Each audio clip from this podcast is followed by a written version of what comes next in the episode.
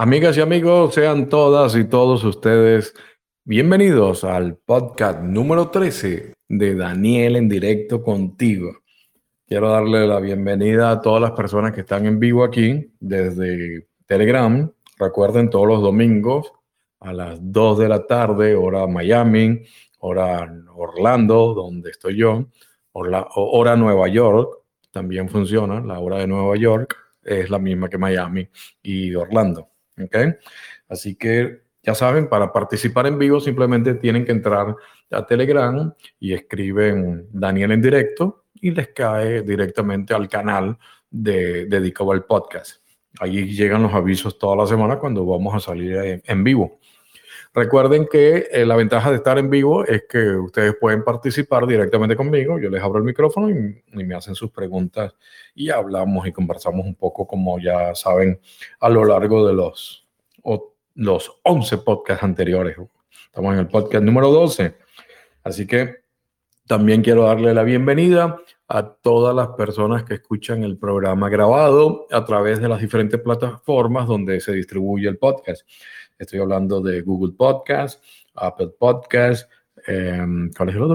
Spotify, Amazon Music, Audible, Evox y Radio Public. ¿Ok? Todas esas son las plataformas donde se distribuye el podcast. Si me estás escuchando el programa grabado a través de esa plataforma, te doy la bienvenida también.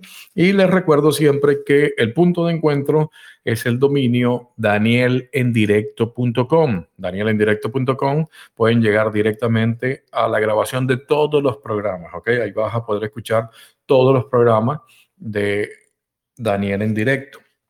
Simplemente vas a cada una de las páginas, ves los temas tratados en ese podcast. Si hay alguno que te interese, te llama la atención, haces clic y escuchas el programa. Si no quieres gastar tu data, ¿no? tu, tu, plan de, de, datos en, del celular, entonces simplemente haces clic y lo bajas, lo descargas al celular y lo puedes escuchar después cuando tú quieras. De esa forma, como estás conectado a un Wi-Fi, a, a un Wi-Fi de algún sitio, bajas el podcast y después lo puedes escuchar lo tienes ahí guardado, ¿ok? Ya sabes que tienes esa ventaja al estar desde el, el, el sitio oficial, ¿no? danielendirecto.com. Bien, eh, ya, listo los anuncios, listo los saludos. Eh, vamos a comenzar con el programa. Les recuerdo a todas las personas que están en vivo que simplemente... Eh, haciendo clic en el botoncito donde dice levantar la mano, el sistema me avisa a mí que quieren hablar, yo les abro el micrófono y entonces hacen su pregunta y conversamos un poco. Así es el, el formato del el programa. Pero recuerden que aquí en este podcast el tema lo deciden ustedes.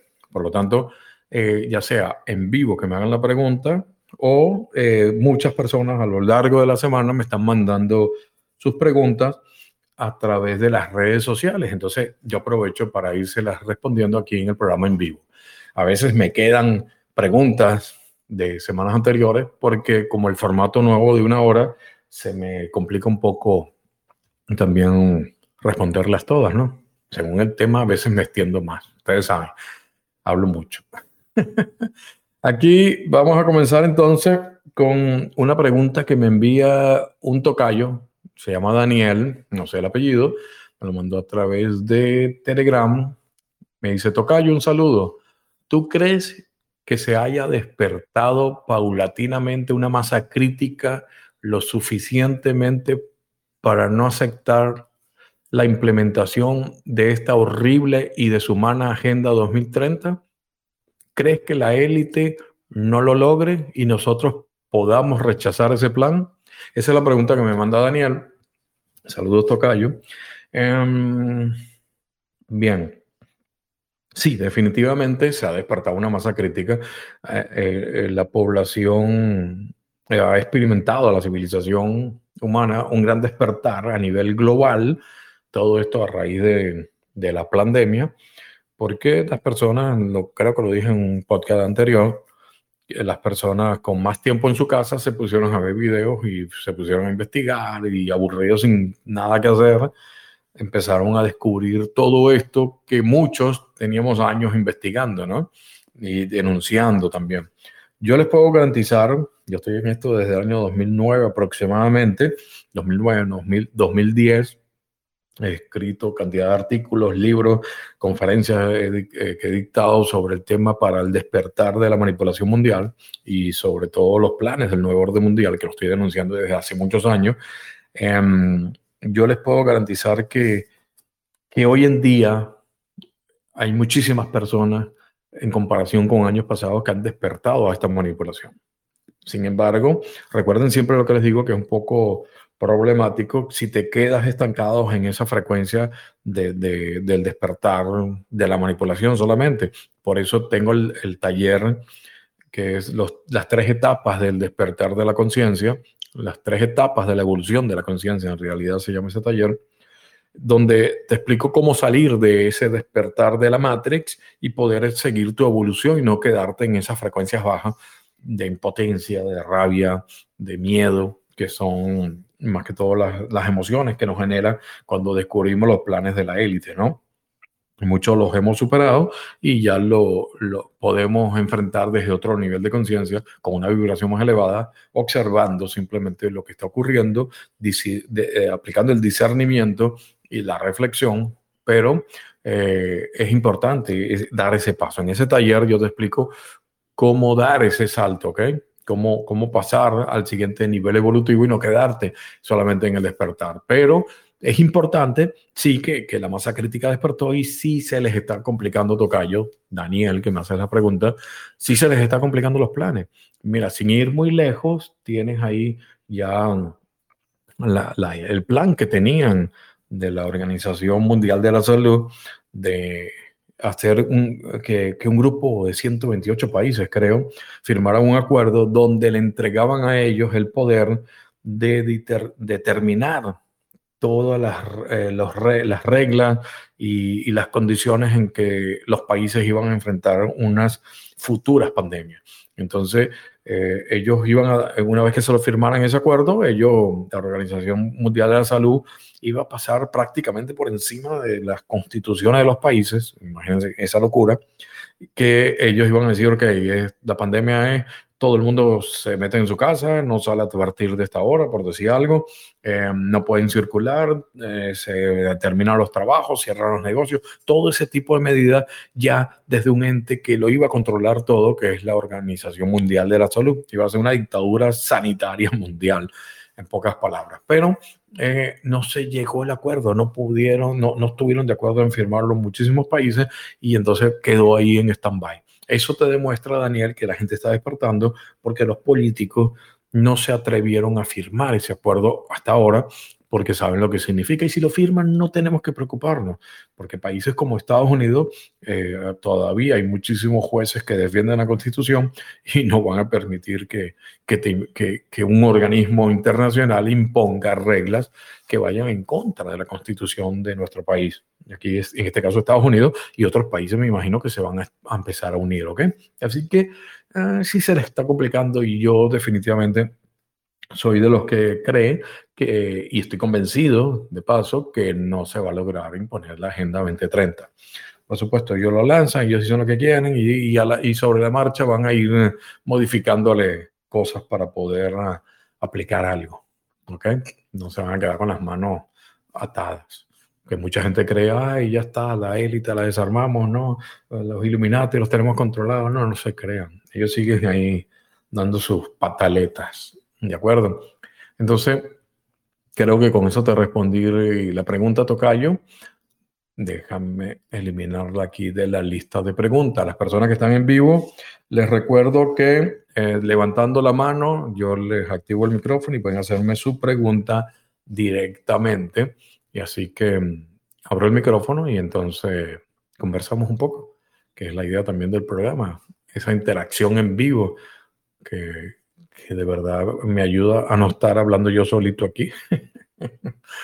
Bien, vamos a ver si alguien de los que están en vivo tiene algún tema, puede levantar la mano y yo abro el micrófono. Si no, paso a la siguiente pregunta que tengo aquí guardada. Preguntas que ustedes mismos me han mandado, ¿ok? De hecho, aquí tengo una de Soy Flores. Me dice, Daniel, una pregunta para el próximo podcast. ¿Qué piensas de la cosmología familiar? Pregunto esto porque recientemente en algo que leí o escuché, se daba el caso de unos hermanos que nunca se habían casado ni habían tenido relación duradera. Y se decía que eso se debía a ser consecuente de alguna situación en el pasado familiar. Recordé también un caso cercano donde un grupo de hermanos, por más que han tratado, nunca han podido comprar una casa. Muchísimas gracias por tu tiempo, Daniel. Soy. Ok, me hablas hoy un poco aquí de cosmología familiar y, un tipo de, bloqueo, ¿no?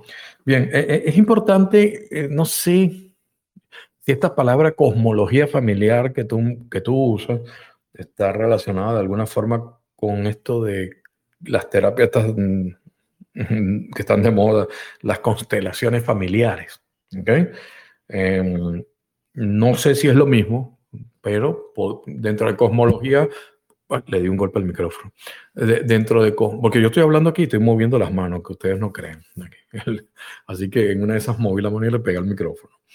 Eh, les decía que dentro de cosmología familiar puede entrar muchos conceptos, pero no, no quiero que se confundan con constelaciones familiares, un tipo de terapia en la cual yo no comparto, no viviera conmigo, porque eso de estar jugando con las energías de otras personas sin su consentimiento, a pesar de que tú digas, te doy, te pido permiso, no, no, no, no.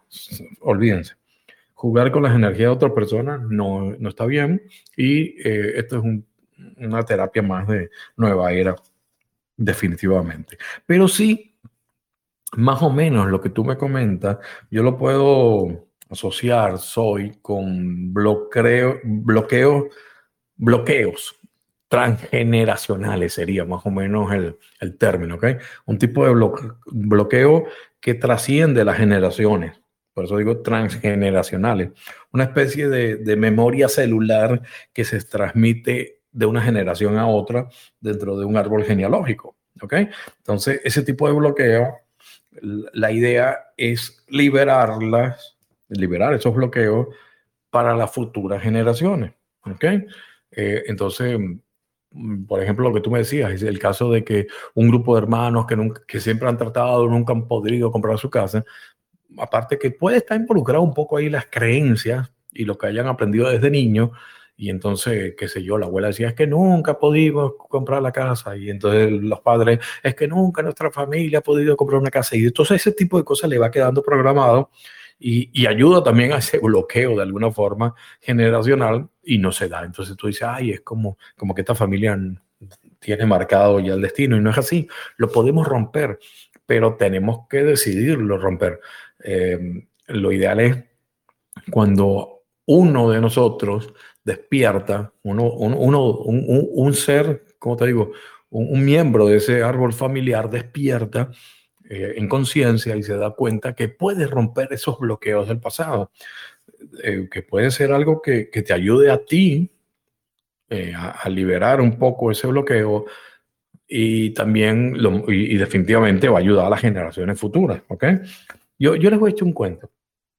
Mi, mi abuelo, de por parte de mi padre, se llamaba Daniel, Daniel primero, Daniel segundo fue mi padre, Daniel tercero soy yo, Daniel cuarto es mi hijo cuatro generaciones, Daniel López de Medrano.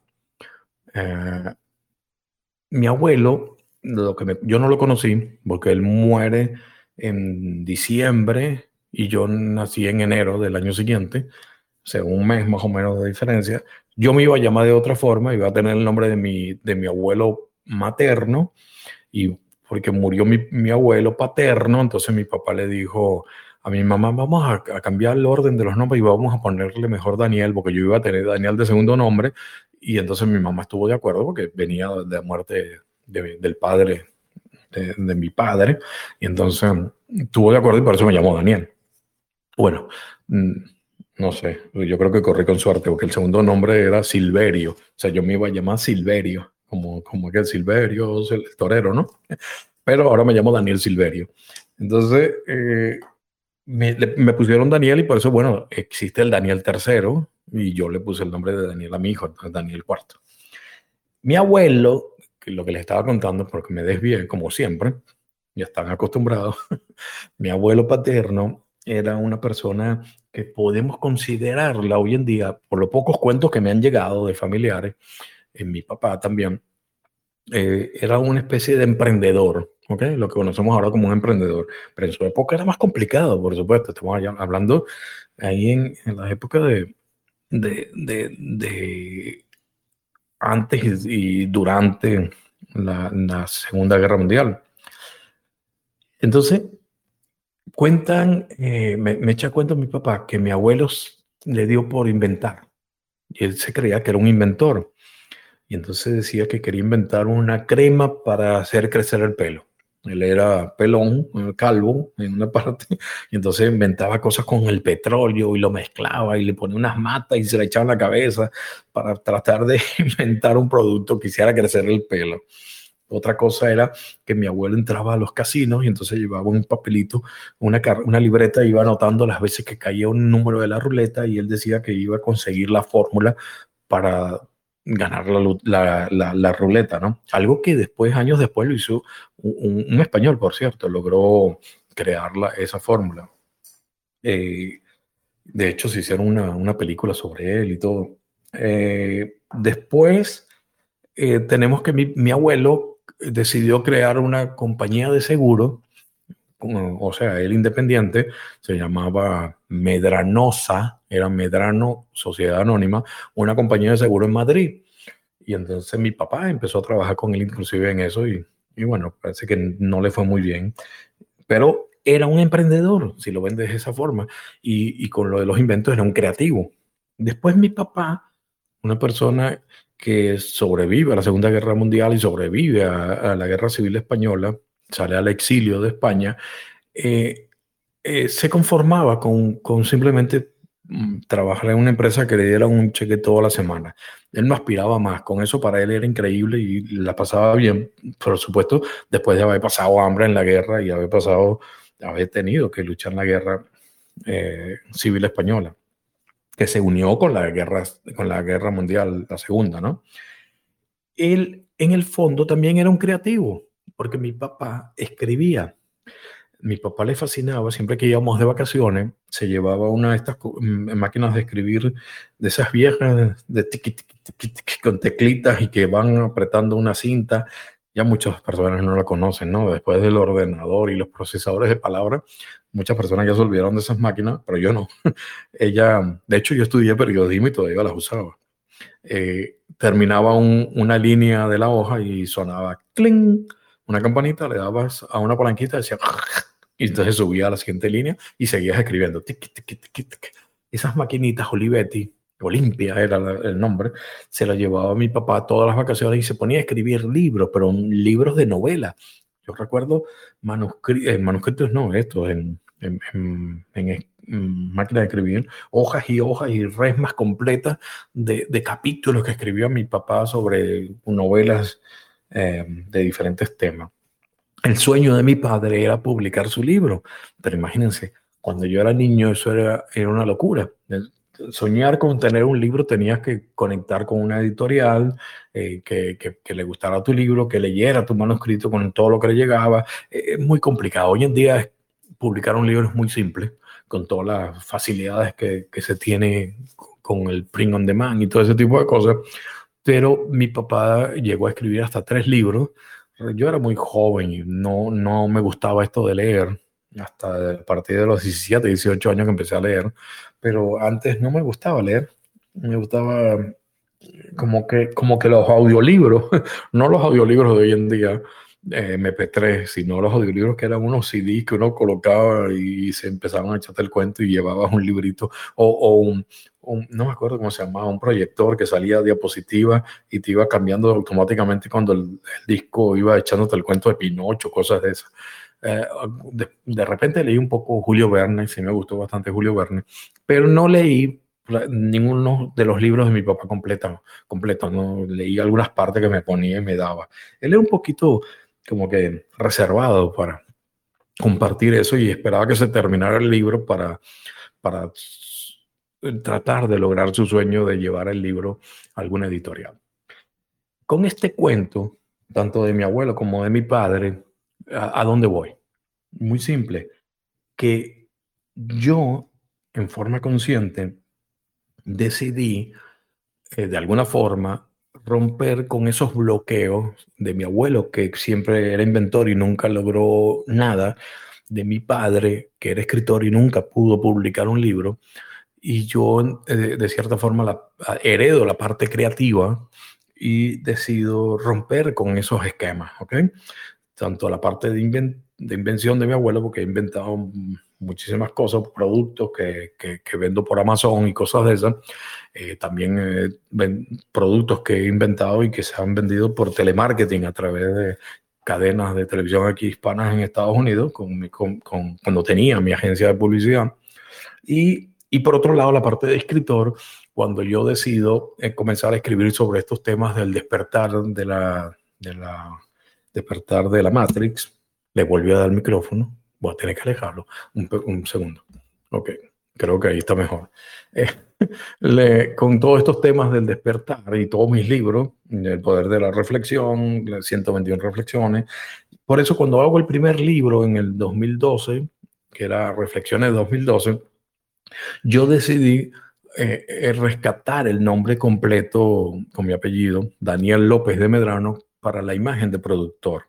Eh, perdón, para la imagen de escritor, porque todos los años como productor de televisión y como imagen de televisión en muchos programas de, la, de Venezuela, eh, yo solamente me identificaba como Daniel López, porque el apellido López de Medrano, que es un solo apellido compuesto, era muy largo. Eh, de verdad se complicaba a la gente recordarlo. Yo decidí, bueno, nombre artístico Daniel López, cortito, fácil, simple. Entonces, cuando empiezo en la etapa de escritor, yo ya yo me identifico como Daniel López de Medrano. Y lo digo en el primer libro, si, si ustedes lo tienen, van a buscar ahí la introducción en Reflexiones 2012, donde digo que como un homenaje a mi padre, yo decido eh, que el libro esté firmado por Daniel López de Medrano. De alguna forma rompo entonces esa, e, ese bloqueo generacional de no lograr las cosas, de no lograr un sueño. Y, de alguna forma el nombre de mi padre también está plasmado en estos libros, en todos mis libros, Daniel López de Medrano, donde ya logré que generaciones futuras entonces cuando tengan un sueño creativo, un, sueño que quieran realizar, se les va a abrir las puertas más fácilmente tanto la parte si quieren inventar algo, si quieren escribir, simplemente desbloqueé dos generaciones, la de mi abuelo y la de mi padre, por haber hecho eh, todo este tipo de actividad en mi vida. Y a partir de ahora, entonces, todas las generaciones, sean mis nietos, em, eh, ya, ya se les va a hacer más fácil, ¿ok? Entonces, de alguna forma, sí se logra desbloquear lo que me pregunta. Yo lo veo como, entonces, como bloque, bloqueos transgeneracionales, como usted digo, más que cosmología familiar. Y eh, sí afecta, por supuesto, sí afecta por diferentes factores, como te conté. Pero una vez que uno se despierta en conciencia, entonces sí puede desbloquear ese tipo de, de, trabas que se tiene a nivel de una familia. ¿ok? Podríamos extendernos un poco más y hablar de, de karmas familiares cosas de esas, pero yo creo que ya con esto más o menos te, te quedó claro, soy eh, el tema que me preguntas. Espero haberte ayudado y a todos los que me están escuchando. Muchísimas gracias, todas las personas que están en vivo. Les recuerdo nuevamente, aprieten un botoncito, levantan la mano, yo, yo sé que quieren hablar y les doy la palabra. Un segundo, permiso, voy a tomar agua porque hablé bastante otra vez. Ya llevo media hora.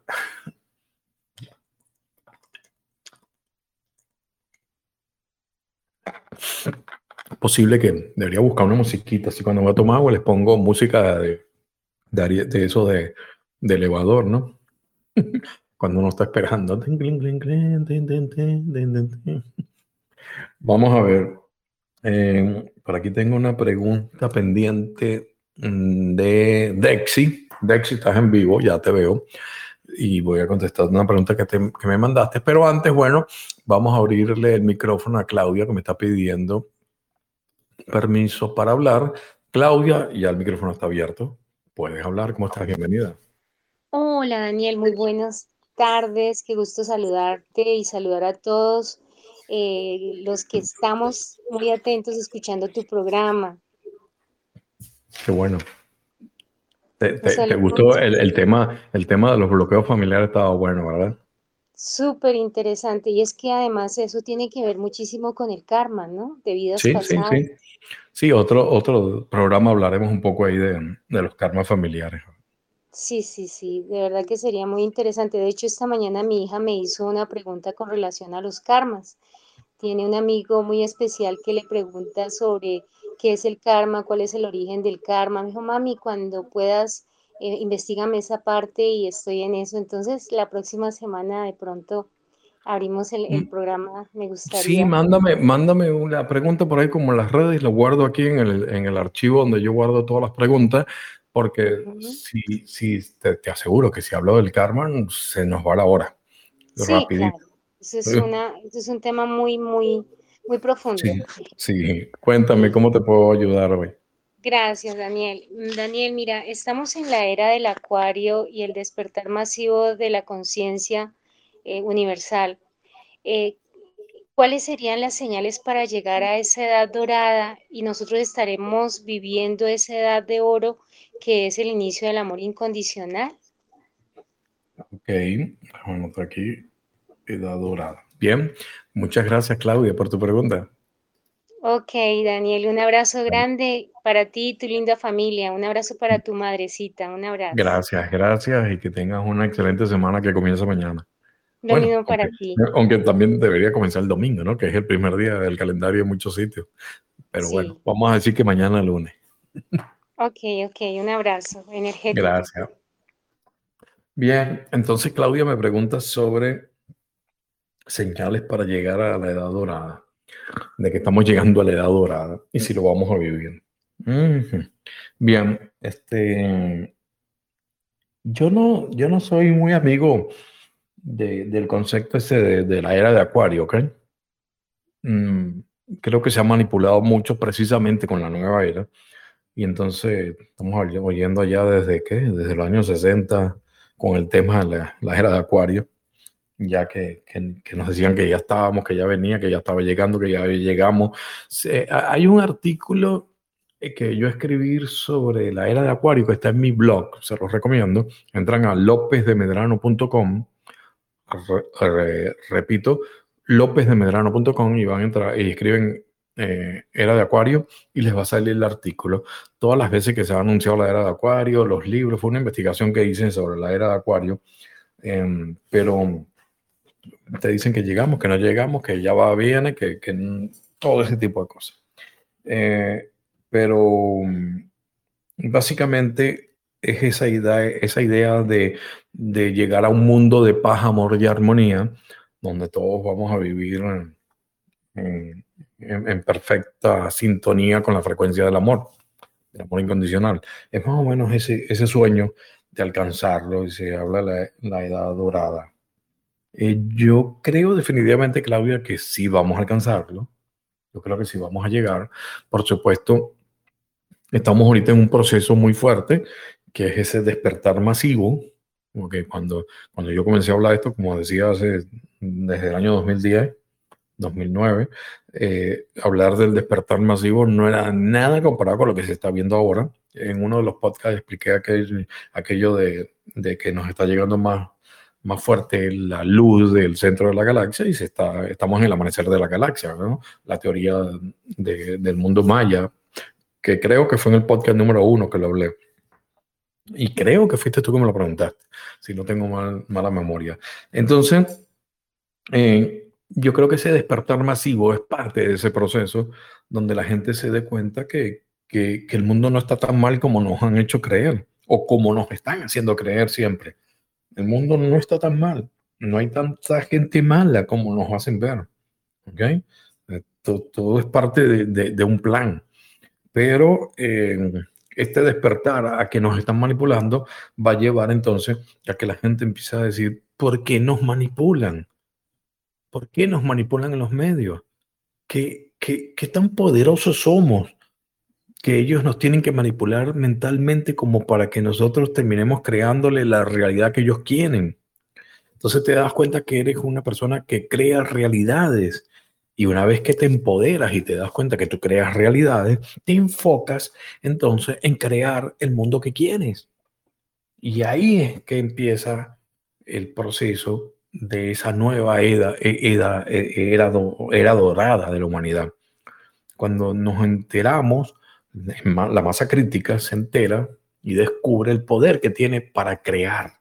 Y entonces empezamos a crear ese mundo de paz y amor y armonía. No es que va a venir, no es que llega un ser divino, baja y dice, comenzó a partir de ahora la edad dorada. Comiencen, ¿pueden entrar por aquí? No, no, no, no es así. La tenemos que crear nosotros, pero parte de ese proceso es despertar, que nos están manipulando, y despertar al nuestro verdadero poder y comenzar a crearlo. ¿Ok?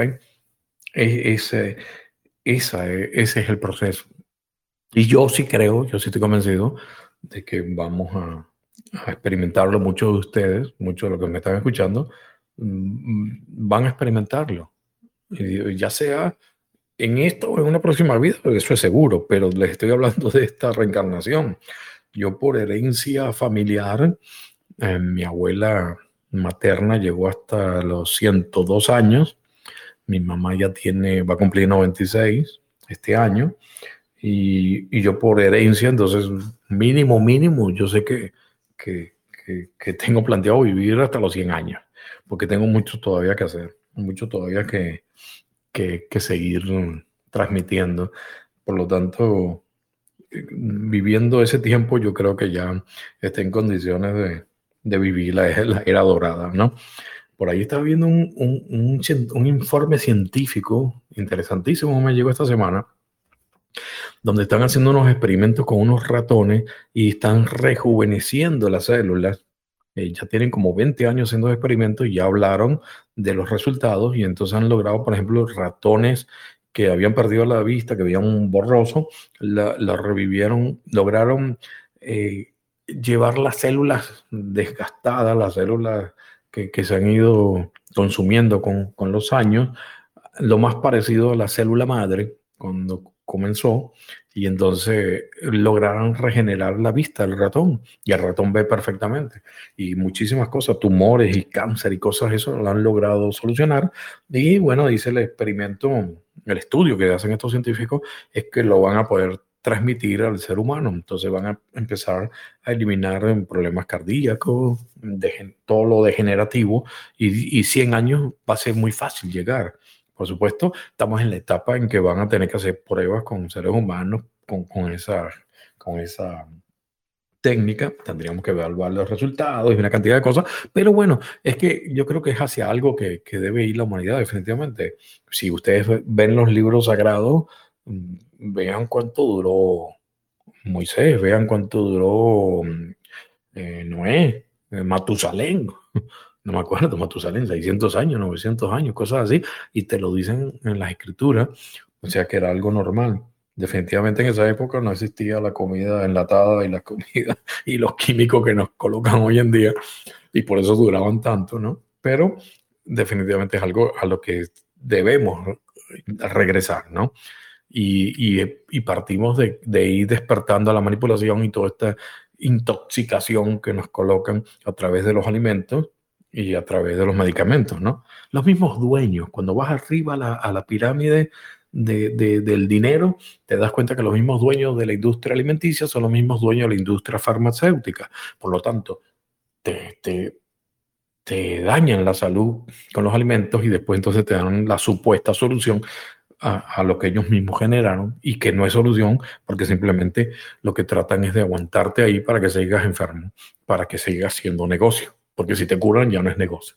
¿okay? Entonces, yo creo que todo eso parte, Claudia, de que si lo vamos a vivir hay bastantes señales y, y, todo es parte de, de, ese proceso, ¿no? En que estamos ahorita inmersos, ¿no? En el despertar masivo para entonces comenzar a darnos cuenta en la masa crítica, porque muchos ya lo sabemos y muchos creamos nuestras propias realidades. Entonces, eh, partimos de, ese punto de que muchos ya se den cuenta de eso, ¿ok? Bien, eh, espero haberte aclarado y, dado, y haberte dado un poco de luz en el camino, Claudia, con tu pregunta. Eh, ya queda poco Estamos como a 20 minutos, 25 minutos de programa. A ver si hay alguien más de las personas que están en vivo que quiera levantar la mano con alguna pregunta. Si no, paso directamente a la pregunta que tengo en las redes, en las que me han mandado ustedes mismos. ¿okay? Aquí tengo una de, de Dexy, Dexy González. Dexy, que estás aquí en vivo, ¿no? A ver, sí. Eh, me pregunta, Daniel, ¿qué opinas de los ciclos eh, que toda persona pasa, los ciclos de vida que todas las personas pasan desde que nace hasta que muere? Ok. Los ciclos de vida. Comentaba que era un poco muy abierto, ¿no?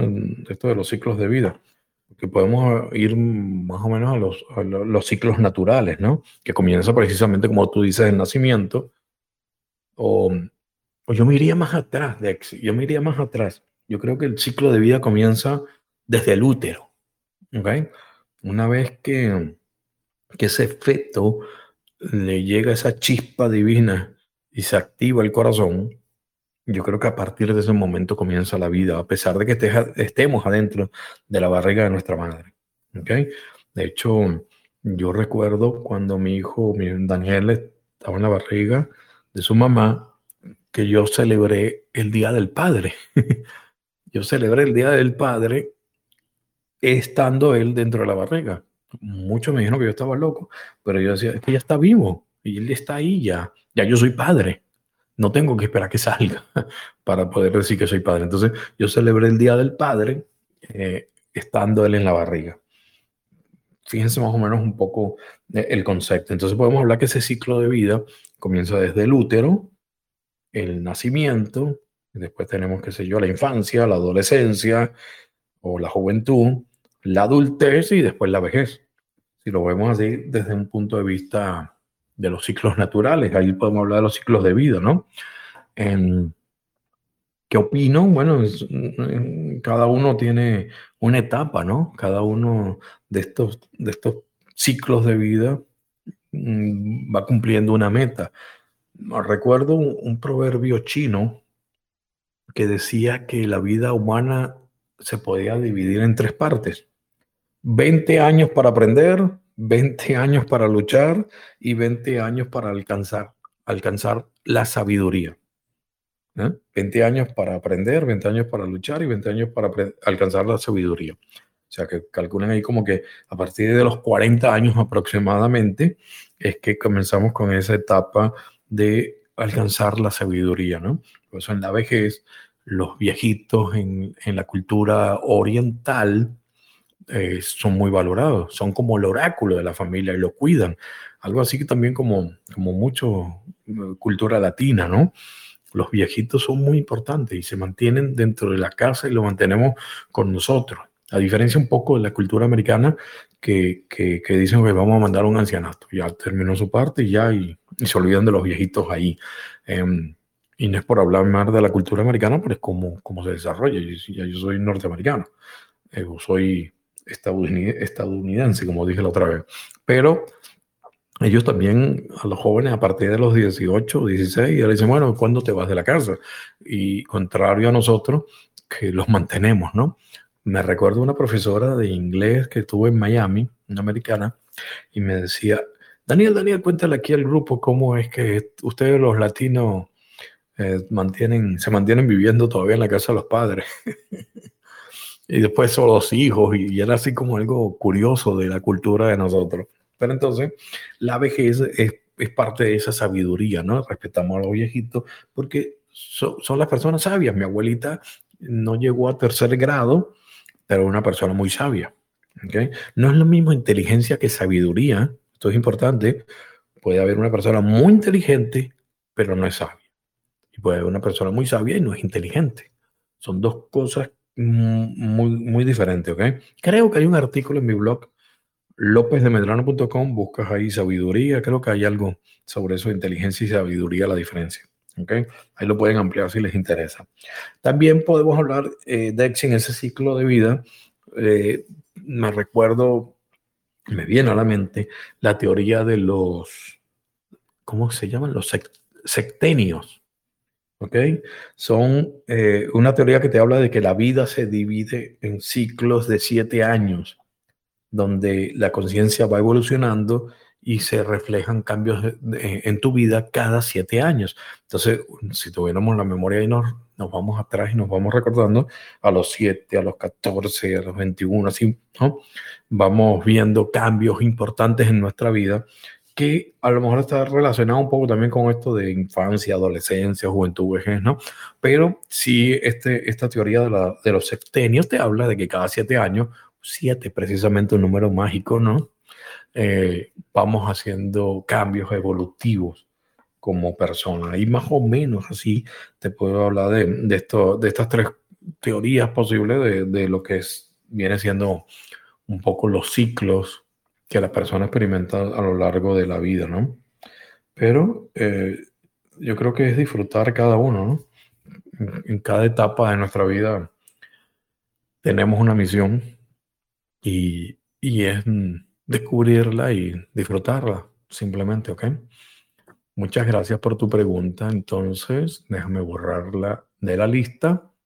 Vamos a ver de las personas que están en vivo quién quiere levantar la mano y hacer alguna pregunta, ya sea de temas de actualidad, ya sea un tema personal, que quieran que yo los trate de darle un poco de luz, ¿no? ya sea sobre alguna publicación o alguno de mis libros o alguna de mis conferencias, alguna duda que tengan, si levantan la mano, ya saben, abro el micrófono y entonces pueden opinar.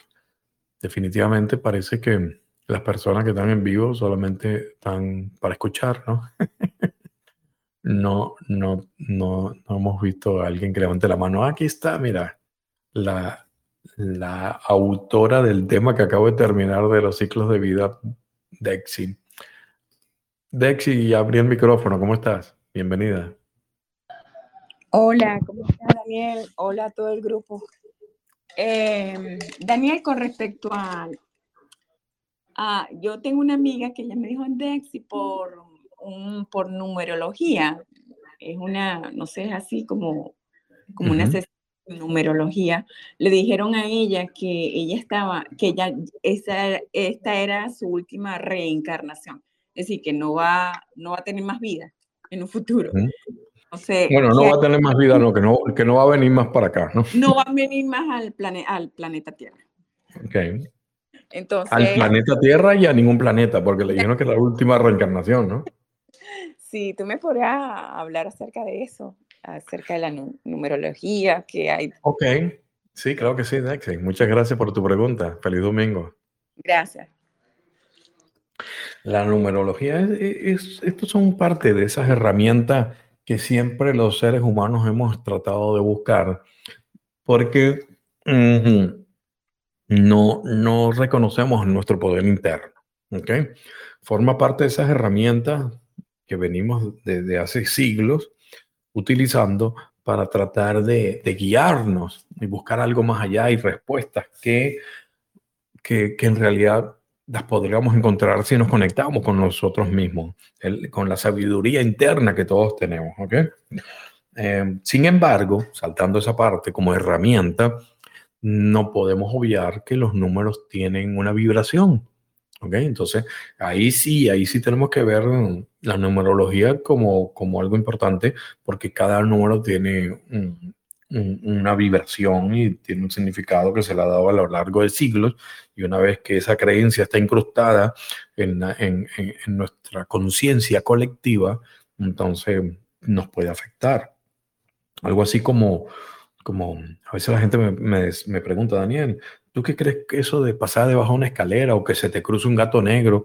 Es verdad, yo, e, es que es muy simple. Es una creencia que ha estado a lo largo de muchísimos siglos en nuestras civilizaciones. Ay, pasé debajo de una escalera. Si tú te enfocas, te, te, sintonizas a esa creencia de que te va a pasar algo malo, que se te cae un espejo y se te rompe, siete años de mala suerte y todo ese cuento, entonces, si tú te sintonizas a esa, a esa creencia, por supuesto, te va a pasar. Porque es muy poderoso, es, algo que se ha creído a lo largo de muchos siglos y está ahí aguantado. Entonces, trata de sintonizarte en creencias que, que, que, sean positivas, no busques las negativas. Por ejemplo, el Feng Shui, muchas, yo aplico Feng Shui en mi casa, en mis oficinas, en todos lados. Entonces, el, el Feng Shui tú lo tienes que ver como una ciencia milenaria, tienes siglos eh, de que se utilizan en la cultura oriental y esas creencias de coloca esto aquí, este símbolo significa esto, uno se sintoniza y lo, y, lo utilizas a tu favor también. ¿okay? Entonces, si le vamos a dar poder, vamos a darle poder a las cosas buenas. No le demos poder a las cosas malas y vamos a tratar de no sintonizarnos en eso. Pero entonces la numerología sí tiene una parte de, la frecuencia de los números, que sí nos puede ir afectando y sí, por supuesto, el año en que estamos viviendo, el año en que nos identificamos y ese tipo de cosas, siempre es bueno. Yo, yo coloco siempre un, un artículo al comenzar el año, sobre todo el año nuevo chino, que, que es el que yo me identifico más, porque es un, eh, un calendario que está basado en ciclos de la luna.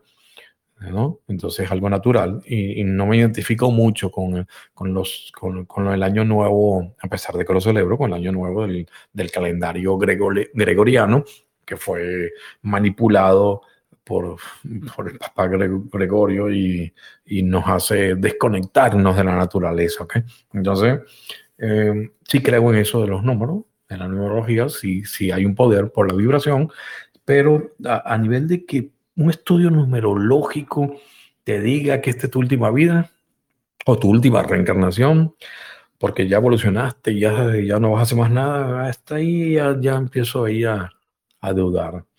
Mm, en realidad, mm, e, esa decisión la tomas tú mismo como esencia cuando desencarnes, que desencarnas y logras salirte de toda la energía de baja vibración, de toda la densidad, logra superar toda esta densidad y llegar al plano superiores, donde vamos a sentarnos a una mesa y vamos a ver qué fue lo que hice, qué hice mal, qué hice bien, por decir bien o mal, ¿no? Eh, ¿qué, qué, qué, qué parte aprendí, qué no aprendí, qué dejé de aprender? Allá decidimos si volvemos o no volvemos, no una persona que me va a hacer un estudio numerológico y me dice que ya yo no vuelvo. Yo no sé, todo lo que me queda de vida puedo hace algo que cambie cualquier cosa, suponiendo que fuera verdad que no vas a reencarnar más y te quedas allá arriba. Muchas personas me dicen, es que yo no quiero volver a este planeta, esto es un desastre.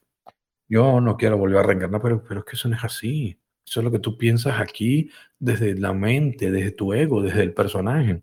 Tú no sabes. Hay filas y filas de almas esperando reencarnar porque saben lo importante que es esta escuelita llamada Tierra para evolucionar. Entonces, no es que no quiero volver, no, es que tú no sabes. Es tu mente, es tu ego el que te está diciendo. A, nivel, mm, en otro plano, desencarnas y, ahí mismo quieres volver porque sabes lo que significa. Entonces, y quieres venir a colaborar. Por eso yo digo que, que, que a veces la gente me dice, ok, Dani, ¿tú quieres encarnar de nuevo? Sí, pero déjame más tiempo con todo lo que sé ahorita y con todo el conocimiento que voy a aprender más y que voy a adquirir, lo que quiero es transmitirlo y ayudar, porque si vengo como niño ya se complica la cosa, ¿no? Este niño está loco, ¿de qué está hablando? Imagínate con una conciencia abierta, como los niños que están llegando hoy en día, ¿no? Entonces se les complica más que, que lo escuchen los otros, ¿no?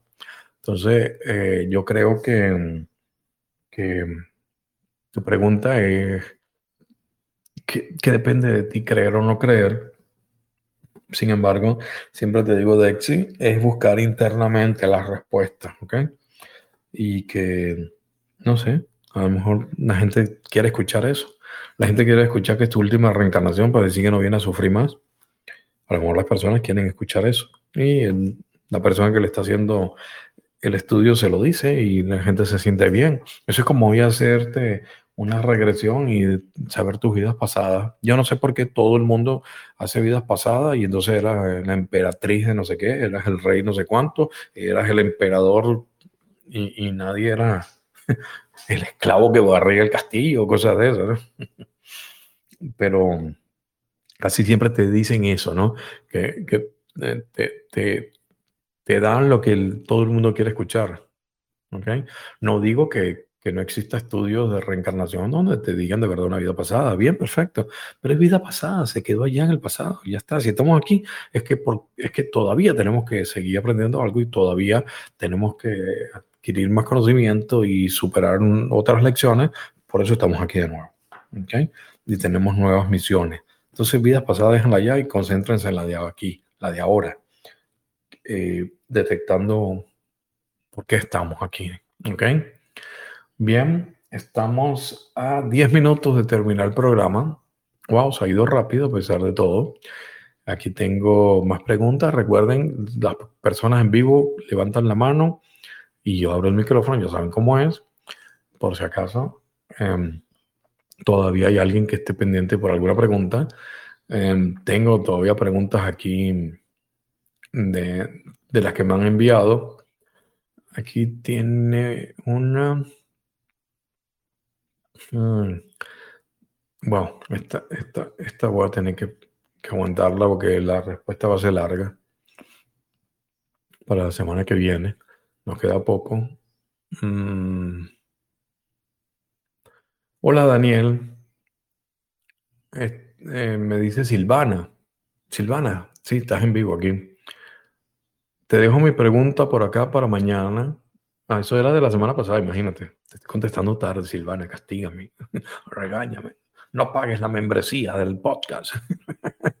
Mentira, es broma. Em, ¿Cómo detectar los pensamientos que se nos han incorporado de la nueva era? ¿Quiénes ya, me perdí. ¿Cómo detectar los pensamientos que se nos han incorporado de la nueva edad, de la nueva era, quienes nos estamos dando cuenta de lo inmerso y conducidos, lo inmerso y conducidos que estamos, condicionando nuestra percepción e interpretación de lo que nos sucede de una manera errada, conformista, e incluso hasta responsabilizarnos de cosas que no son nuestra responsabilidad. Bien, es como, básicamente como quitarnos esos condicionamientos, esas programaciones de la nueva era em, que nos hacen eh, condicionarnos hacia una percepción o interpretación de lo que está sucediendo, donde terminamos siendo nosotros conformistas o incluso responsables, ¿no? Eso más o menos el resumen de lo que está ocurriendo. Claro, responsable ahí como el hoponopono, ¿no? Perdóname, perdóname, discúlpame, todo aquel cuento. Em, ¿Cómo eliminarnos? Bueno, mira, la mayoría de las personas que han entrado en la nueva era o que caen en la trampa de la nueva era, incluyéndome a mí, em, salimos de los condicionamientos y, y, los bloqueos que nos colocaban de las creencias limitantes de las religiones. Entonces, la mayoría salimos de las religiones y caemos en la nueva era. Una vez expliqué en, el podcast cómo era que, te colocaban la élite, otra barrera ahí para los que se escapaban de las religiones, cayeran en algo que se llama nueva era, que no es más que otra religión disfrazada. ¿Okay? Con, terminas adorando a San Germain, adorando los rayos de color en vez de al Espíritu Santo, y a San Germain en vez de a los santos, y termina adorando a la diosa, la madre tierra, en vez de la Virgen María y cosas así. Si lo ves, son todos elementos que te van, que te van haciendo, ¿no? El salto cuántico y vas a un mundo de paz, amor y armonía en la quinta dimensión y es como el cielo y te quedas en la tercera dimensión de sufrimiento como el infierno. Es la misma fórmula. La analizas y es la misma. El mismo perro con diferente collar. Es lo mismo. Pero entonces ¿Cómo liberarte de eso, Silvana, de la nueva era? Bueno, si te liberaste de las religiones, es darte cuenta que esto, estás dentro de otra religión sin darte cuenta. Estás siendo manipulada y en el fondo te están quitando muchísimo tu poder interno. Entonces, ¿cómo eliminarlo? Es simplemente buscando dentro de ti. Cuando tú ves que, que el poder está dentro de ti, dentro de ti, perdón, lo experimentas y, y ves los resultados, entonces empiezas a creer más en ti pero lo mismo sucede con las religiones. Yo tengo un amigo, wow, que, que, considero inteligente y pasó un momento duro de su vida eh, donde estaba desesperado y se fue a una, a una iglesia y nunca había entrado a una iglesia, cuanto mucho un acto familiar, se puso a rezar a un santo y resulta que, que obtuvo el resultado. A partir de ese momento dijo, esto sirve, eso funciona, así somos los seres humanos. Y entonces yo también, yo también lo he hecho. Yo fui devoto de San Juan Tadeo por muchos años, pero es parte del proceso de ir despertando. Entonces te vas liberando de todas esas creencias y, te, y tienes que ir hacia ti, hacia tu poder. Entonces, ¿cómo, cómo liberarte de esos condicionamientos de la nueva era? Es que te des cuenta que, que, que estás en lo mismo, caíste de las religiones a lo mismo. Así me di cuenta yo. Entonces, te liberas y dices, ok, entonces, ¿cuál es el camino? Ya tú sabes, hacia adentro, ¿vale? No hay otra. Y el poder está dentro de nosotros todo el tiempo. No son frases vacías. No es que suena bonito. A veces te lo, te lo dice otro y te lo repite porque es algo repetitivo. Pero yo te lo digo de corazón porque de verdad lo experimento. Y es lo que quiero transmitirle a todos ustedes siempre. Por lo tanto, no se dejen condicionar. En los planes está así en la serie esa de la, de la nueva era, poco a poco. Fíjate, una de las preguntas que salté Gracias, Silvana, por tu pregunta. Una de las preguntas que salté sobre el curso de milagro, una persona que me lanza una acusación ahí sobre el curso de milagro y le quiero dar la respuesta, pero va a ser para la semana que viene, ¿ok? Así que prepárense porque voy a profundizar más en el curso de milagro, eh, sobre todo mis investigaciones y, mis reflexiones finales. Va a ser eh, dar respuesta a esta persona que, que me mandó un email ahí un mensaje acusándome de unas cuantas cosas.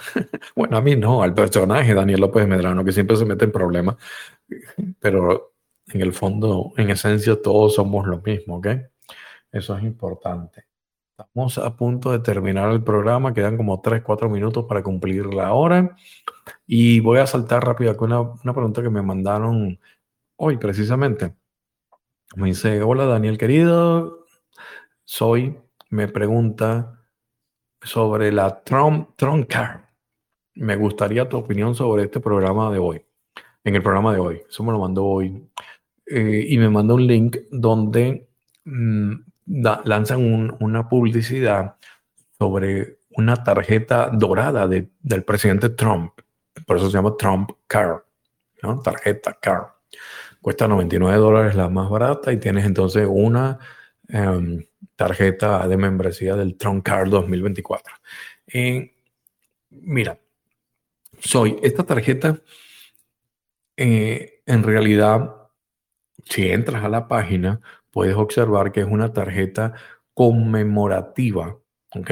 Es una forma de darle dinero a la campaña para el 2024, apoyar la campaña de 2024 del presidente Donald Trump. Entonces tú vas a tener como, como una moneda recordatorio, como un banderín, como un, pin. Bueno, vas a tener una tarjeta, la tarjeta dorada, donde colaboraste con, la campaña eh, y de alguna forma todo ese dinero se utiliza por la campaña, pero tú tienes como que tu carnet del Trump Car. El mismo hijo, Donald Trump Jr., lo, lo, avisó y dijo que era una oportunidad de adquirir la, la tarjeta que puede ir personalizada con tu nombre, según cuántas compras, cosas así, ¿ok? Pero el, ah, no hay problema, es una forma de recaudar fondos para, para las campañas. Hay presidentes que han recaudado fondos, dicen, mira, entra aquí y, manda dinero desde las redes sociales, como hizo Obama, y la gente mandaba 10, 20, 30 dólares y, donaba para las campañas, para los gastos de campaña. Es algo que está dentro de la ley. Sin embargo, aquí entra un tema muy importante con esta tarjeta que hay que tener cuidado. Eh, si tú te afilias a un plan de referido con esta tarjeta, tú obtienes eh, un dinero de comisión por, por hacerle publicidad. Es como que yo les diga, señores, busquen la tarjeta Troncar y, y aquí tienen mi enlace, mi link, donde ustedes van a hacer clic y la adquieren no es lo que estoy diciendo, estoy dando un ejemplo, no estoy promocionando la tarjeta del presidente Trump, ¿ok? Entonces hacen clic y ustedes compran, entonces si cuesta 99 dólares, yo me gano, qué sé yo, 30 dólares por haberlos mandado a ellos de referido. Y después tú también puedes hacer lo mismo y tal. Porque es una forma de que se expanda, una forma de, de marketing eh, viral para que se expanda más el producto y logren más, recaudar más fondos. Eso no tiene nada malo, es permitido, es legal, está bien, pero ¿Qué pasa? Que las personas que lo promocionan entonces sí están manipulando la información. Lo que me mandas hoy, aquí habla, está en inglés, pero dice, eh, los beneficios de la tarjeta del presidente Trump es comida gratis, gasolina gratis, eh, cuidado de salud gratis y vas a tener electricidad gratis. Oye, eso, te dan todo eso gratis. hay un dicho americano que a mí me fascina que dice, si suena demasiado bueno, es que no es verdad. Eh, es eso, o sea, hay que ubicarse, señores, por favor. Comida gratis, gasolina gratis, cuidado de salud, sobre todo, gratis y electricidad gratis. Imagínense. Solo por comprar una tarjetita ahí de 99 dólares. Entonces, ¿qué es lo que está pasando? Muy fácil. Las personas que tienen esos links de referido te inventan este tipo de, de, patrañas para vender más tarjetas. Entonces la gente se cree porque le hay comida gratis en el anuncio, voy a tener gasolina y cuidado de salud, yo voy a comprarla y hacen clic, se meten y la compran. Pero si entras a la página, yo entré, la página no te dice nada de eso, nada. Ni, ni, no te dan ni, ni, ni, un caramelito de regalo, nada. Te dice solamente que es una tarjeta conmemorativa con lo cual tú vas a apoyar al presidente Trump. Simple, es algo de colección, es algo para guardarlo, para tener, yo tengo la tarjeta dorada como un pin, como una moneda conmemorativa y más nada, como un, más nada, no es más nada, es eso, simple. Pero entra a la página y lees todo eso, pero si vienes de alguien que te refirió, entonces la gente dice, ay no, esto es, Trump me va a regalar comida, por eso es que Trump es el bueno, y, y haces clic y te la compraste y caíste en la trampa y después terminas diciendo, el presidente Trump me estafó. y no es verdad, porque si entras a la página te das cuenta que no ofrece nada de lo que te están diciendo, cosa que es absurda, pero la gente se lo cree y entonces cae en, esta, en estas trampas que solamente está hecho para que la persona que está haciendo la promoción, que está afiliada, gane con más personas que entran y compren. ¿okay? Así que eh, hay que tener cuidado con este tipo de trampa para no perder dinero. ¿ok? Espero haberte contestado entonces tu pregunta, amiguita. Y bueno, llegamos al final del programa, señores. Se nos fue rápido la hora. Aquí tengo dos preguntas todavía pendientes para el próximo programa y es sobre una de las preguntas sobre el curso de milagros y la otra pregunta, así les adelanto para que sepan en el próximo programa temas que vamos a tratar sobre los reportes y los números oficiales de los casos adversos de las vacunas, ¿ok? Sobre los casos que se reportan oficialmente y que la gente no sabe, ¿ok? Así que son dos temas interesantísimos, súper buenos, que se los dejo para la semana próxima. Muchísimas gracias a todas las personas que están en vivo por haber asistido a esta invitación y muchísimas gracias a todos los que están escuchando el programa grabado. Les recuerdo que lo pueden eh, escuchar todos los podcasts, estos 12 podcasts que van hasta ahora en danielendirecto.com. Y si de alguna forma te sientes identificado, si de alguna vez algo de lo que he tratado en estos podcasts te ha ayudado y quieres que el mensaje le llegue a más personas, te invito para que hagas clic abajo de cada podcast en la reproductor. Hay un botón que dice hacer una donación y puedes hacer una donación al podcast, al proyecto de Daniel en directo para eh, ayudarme a costear gastos de, de muchas cosas que hacen falta y herramientas con todo esto de la de los talleres en vivo y las conferencias que constantemente estoy haciendo. ¿ok? Así que muchísimas gracias. Les envío un súper abrazo energético a todos. ¿ok? Y feliz domingo.